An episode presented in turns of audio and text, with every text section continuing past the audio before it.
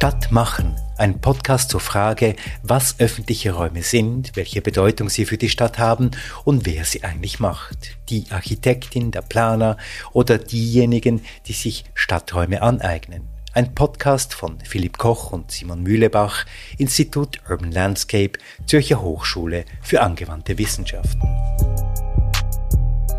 Episode 11 darin zwei lokale Expertinnen zu Wort kommen und mit ein paar abschließenden Gedanken zum Richtigplatz in Wallisellen.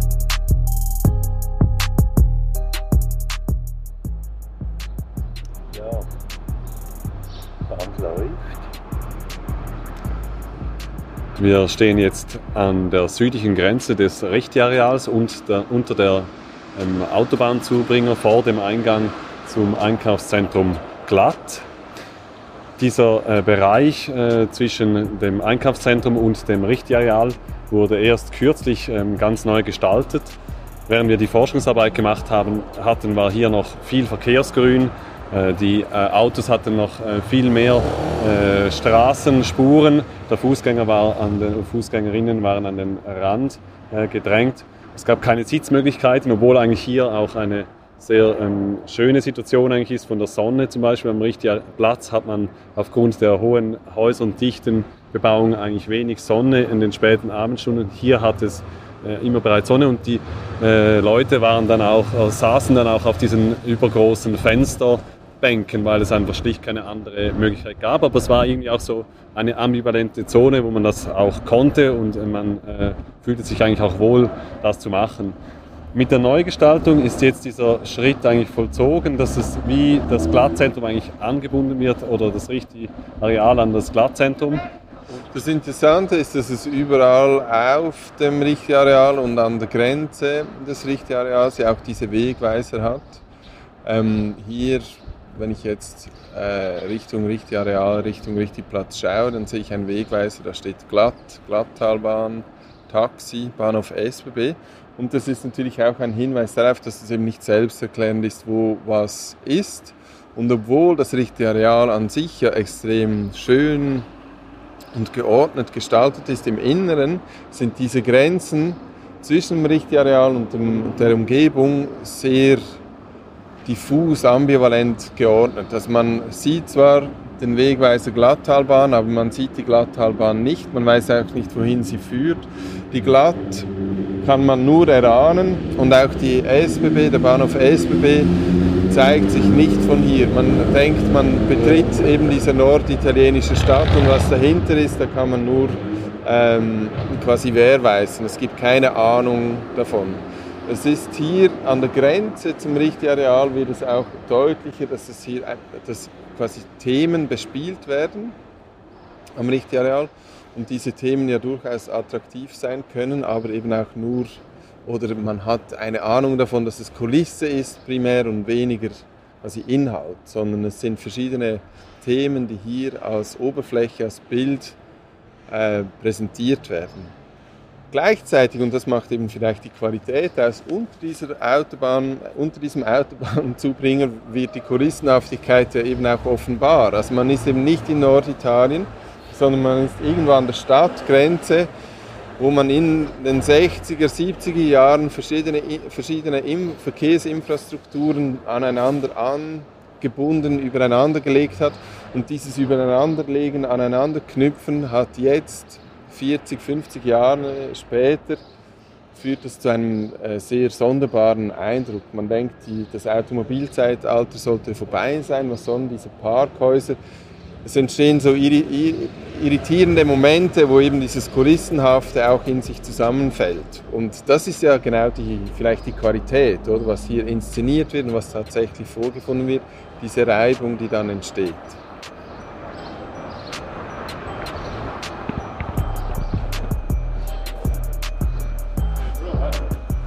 Wir stehen hier vor dem Allianz Hochhaus.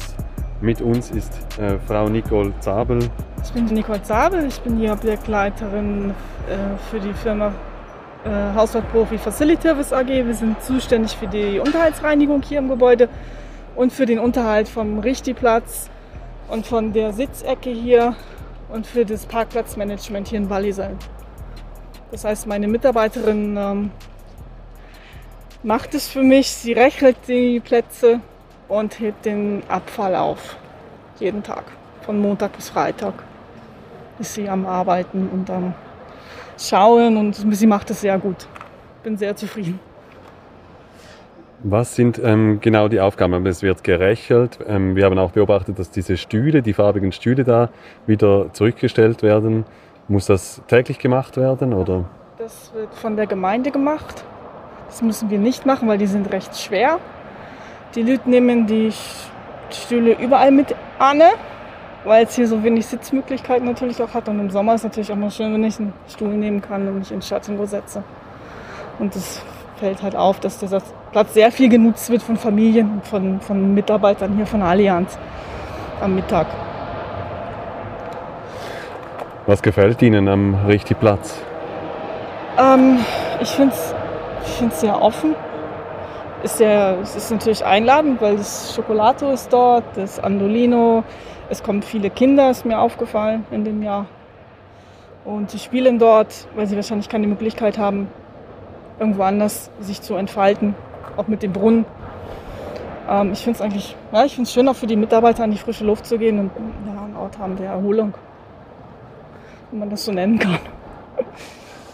Ähm, ich habe den Eindruck, dass hier auf dem Richtigplatz ist so ziemlich irgendwie auch geordnet und so. Ähm, täuscht dieser Eindruck oder, oder ist es auch so, also dass man da gar nicht viel eigentlich machen muss mit Littering, Abfall oder so? Oder täuscht das? Es täuscht. Also nach dem Mittag sieht es manchmal katastrophal aus. Also wie viel die Leute auf den Boden werfen und nicht fünf Meter zum Abfallkorb können laufen, das ist schon traurig manchmal. Oder die Zigaretten, ich meine, wenn ich, wenn ich rauche, ich kann doch eben aufstehen und das, und das innen schmeißen. Das ist mir extrem aufgefallen. Jetzt also es ist es vielleicht ein bisschen besser geworden durch die Pandemie. Aber vorher, ich, ich habe hier, hab hier alles gefunden. Also ein Velorad und also jensten Abfall, den die Leute entsorgen wollten. Das ist, das ist unglaublich. Aber keine Spritzen? Nein. Also wenn ich was gefunden hätte, hätte ich es halt der Allianz gemeldet und dann wären die da vorgegangen. Sie haben uns das ähm, verunreinigt gehabt. Dann musste meine Firma kommen und das wieder reinigen ich weiß nicht, vielleicht langweilig oder so überspitzen. Nein, sonst müsste ich es melden. Es wäre auch wahrscheinlich die Polizei gekommen, nicht, wenn wir sowas finden würden. Aber nein. Ähm, das heißt, äh, am Aufräumen gibt es eigentlich am meisten am Mittag oder ist auch am äh, Morgen jeweils äh, also, sehr dreckig? Also am Morgen, es, es kommt auf die Jahreszeit, glaube ich, auch an. Im Sommer ist es mehr und im Winter ist es eher weniger. Die Leute rauchen halt viel. Man hat Zigarettenstummel am Boden. Sie, Sie sehen natürlich meine Mitarbeiterin und vielleicht motiviert das auch die Leute, ihren Abfall auch wirklich korrekt zu entsorgen, weil sie sehen, sie gibt sich Mühe. Also das, das kann es wahrscheinlich auch sein, dass, dass man dann, dass die Leute sehen, ah, okay, die kommt wirklich jeden Tag und hebt erst den Abfall auf, sogar dann Blätter und rächelt, dass sie das ja, dass sie dann einen Abfall, Abfallkorb nehmen. Das ist mir auch schon passiert. Er hat mich gesehen und hat dann doch den Abfallkorb genommen. Weil er sich wahrscheinlich geschämt hätte, wenn er es auf den Boden geworfen hat. Aber, ähm, so quasi, dass Jugendliche hier oder andere junge Erwachsene am Abend hier Party machen oder so, ja, ja. das kommt auch ja, vor? Okay. Das, das ist normal. Also am Abend sitzen wir auch und ähm, die Gemeinde lernt auch den Abfallkorb dort, den lernen wir nicht. Wir sind halt nur für den Boden zuständig und fürs, fürs ordentlich machen. Und den Rest übernimmt auch teilweise die Gemeinde. Kommen wir mal zu, zu ähm, um 2 Uhr lernen sie den Abfallkorb und am Abend sitzen hier Leute, das fällt halt auf. Also sie, sie nutzen diesen grünen Bereich sehr. Simon, das. Ganz schnell nach Good morning. How are you doing? Fine, thanks. And you? I'm very well. So, what are your questions? First of all, who are you? So, I'm Niccolo Binazzi. I'm the person behind Chocolato, the bar gelateria we're sitting at in Richtiplatz. It's a traditional business in uh, industry of food. We serve coffees and ice cream, which we make ourselves. I have a background in business administration, graduated in Italy, lived in uh, Italy most of my life, but also in the United States, United Kingdom, Spain, Netherlands, and finally in Switzerland, where we are. And what made you come here? I mean, also exactly here to Richtigplatz and Wallisellen. So, I mean, uh, job opportunities led me to Switzerland, and I was working in Zug before being in Zurich. I was working for an American company and uh, they closed offices. I was offered to move abroad, but as I mentioned, I had been living already in a sufficient, relevant number of countries and decided to do something for myself. So I thought about uh, the lack of artisanal ice cream in Switzerland. I couldn't find a truly good ice cream I'd want here and I thought it was a business opportunity. So I studied uh, the market and decided to produce ice cream and to market it myself. And you started here at Richtigplatz, or um, you started? started here. That's right. So we have here the production lab and sales.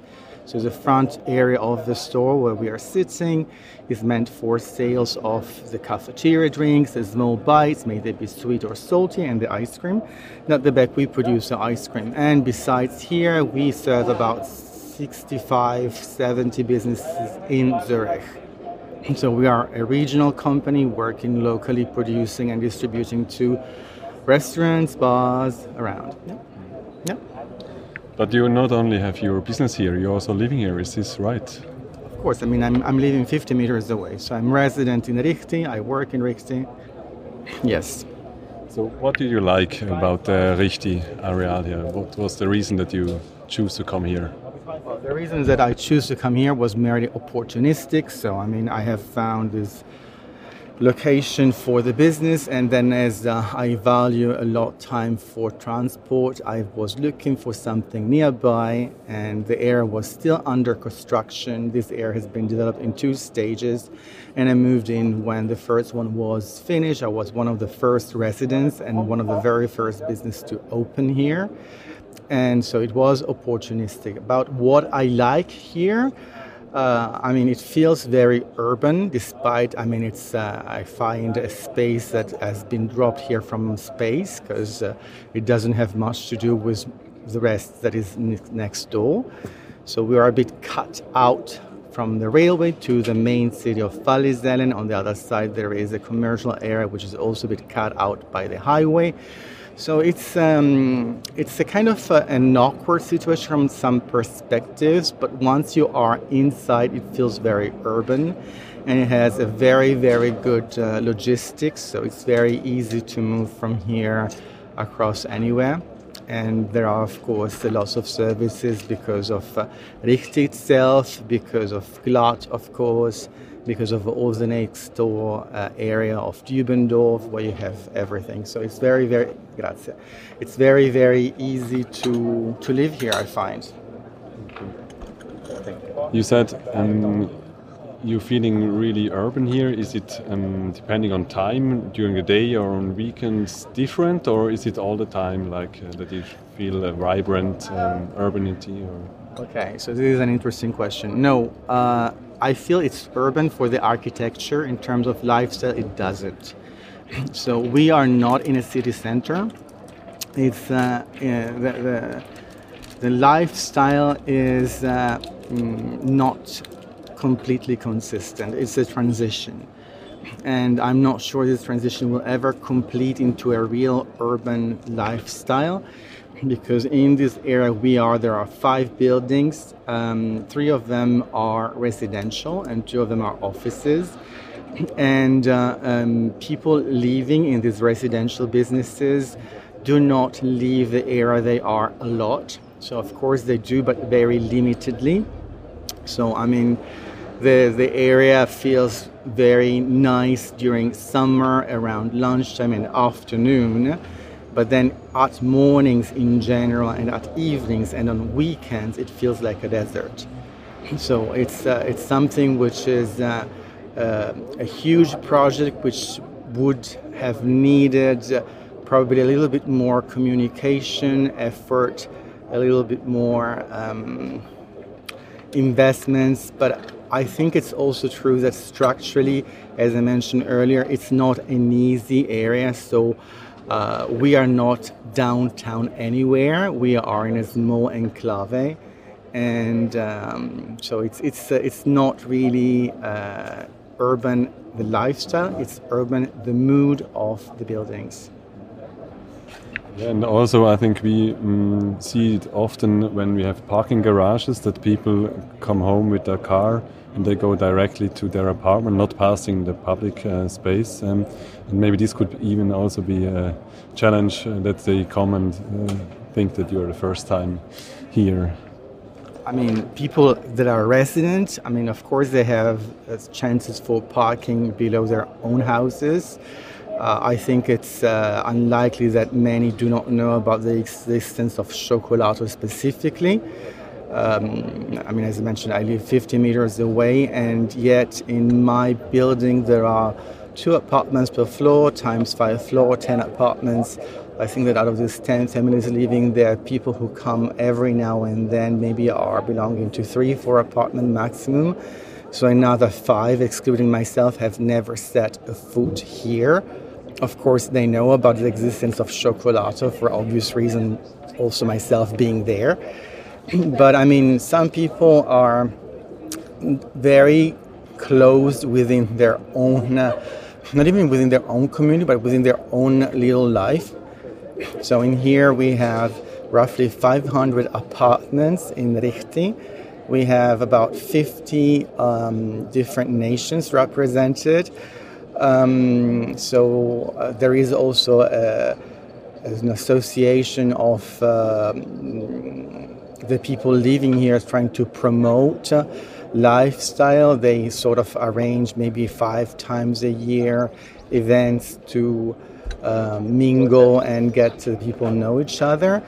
I mean, I've been going there, maximum I've seen 20 people, and here we have about 1,500. So that gives you how much participation you have. I think it's limited.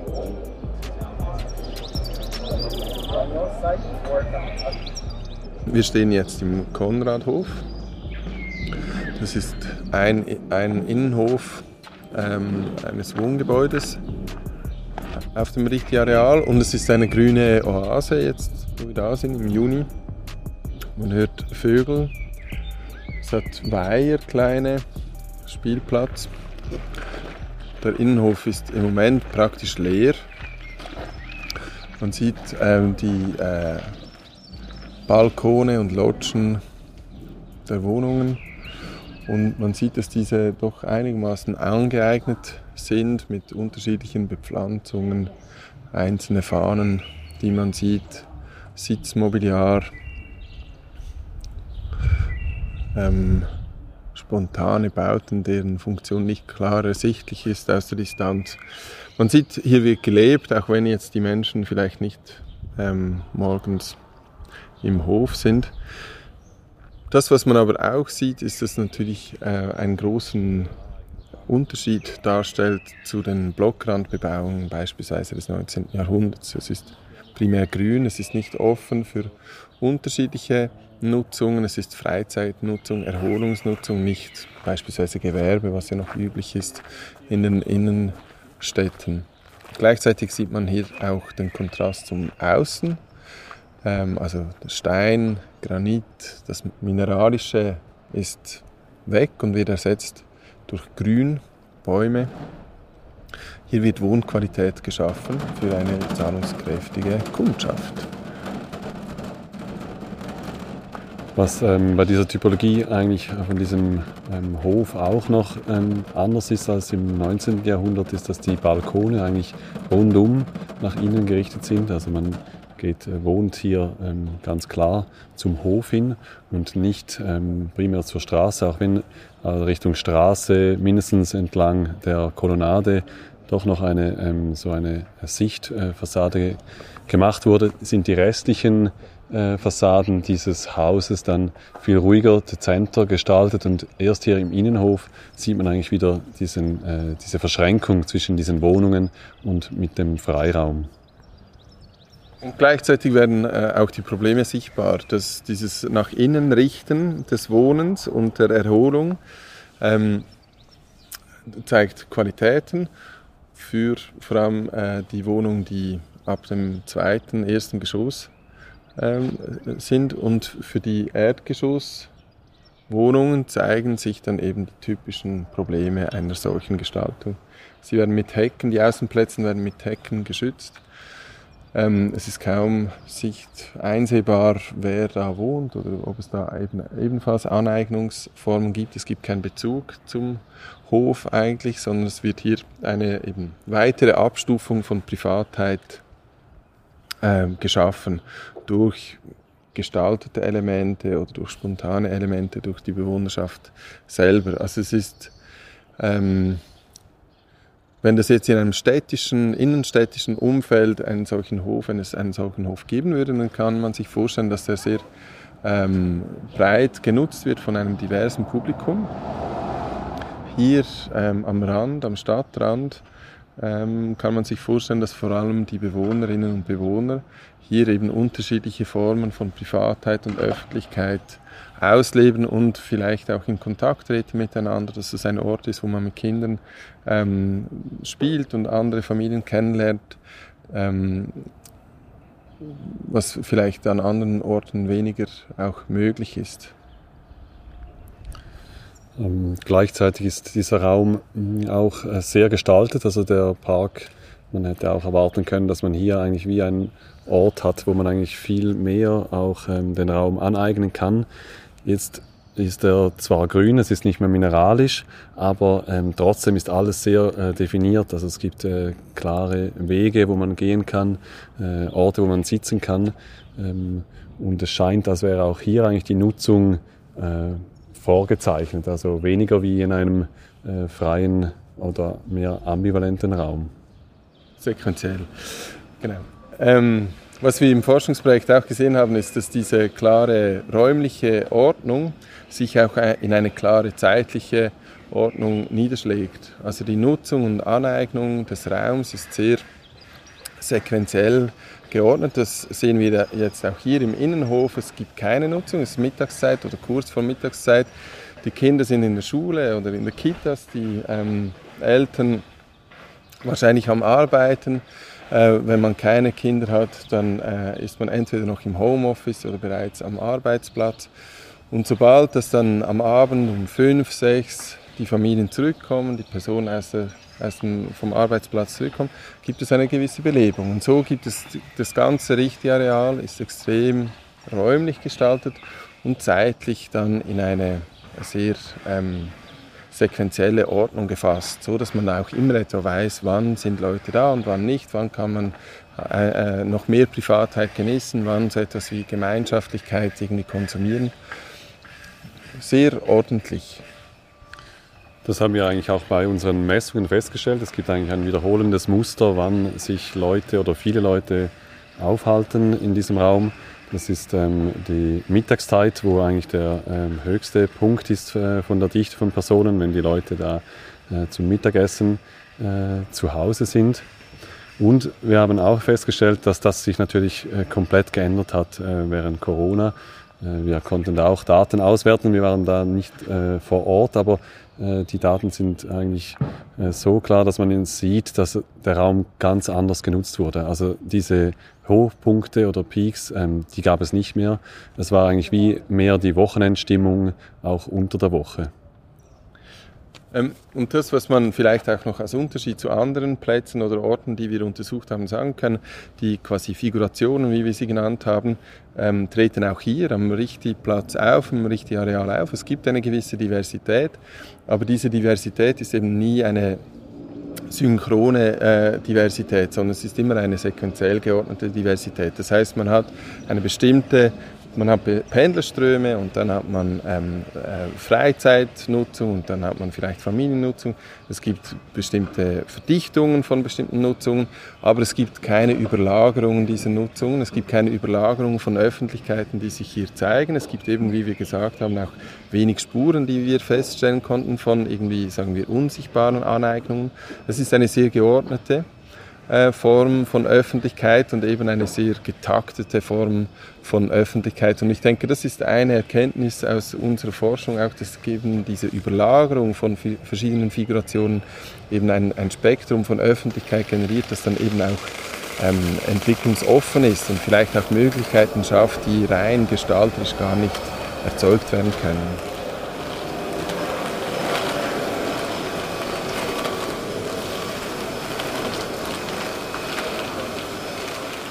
In der heutigen Episode waren wir an einem Ort, der aussieht wie ein richtiger Platz, wie ein Platz in Norditalien, haben wir gesagt.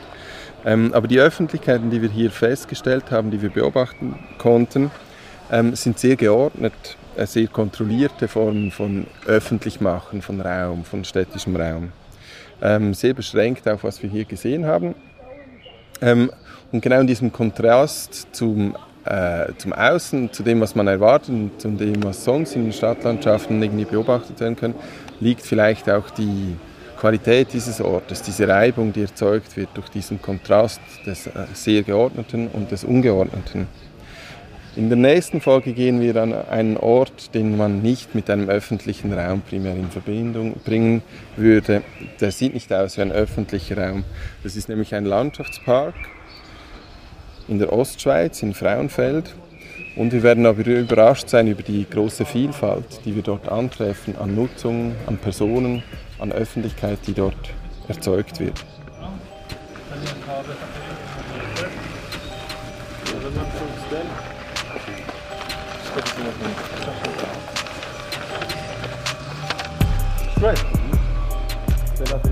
Stadt machen ein Podcast zu öffentlichen Räumen und wer sie gestaltet und sich aneignet von Philipp Koch und Simon Mühlebach, Institut Urban Landscape, Zürcher Hochschule für angewandte Wissenschaften in einer Produktion von podcastlab.ch. Zu hören auf Spotify, Apple Podcasts, auf der Webseite des Instituts www.zaw.ch/iul und überall, wo es gute Podcasts gibt.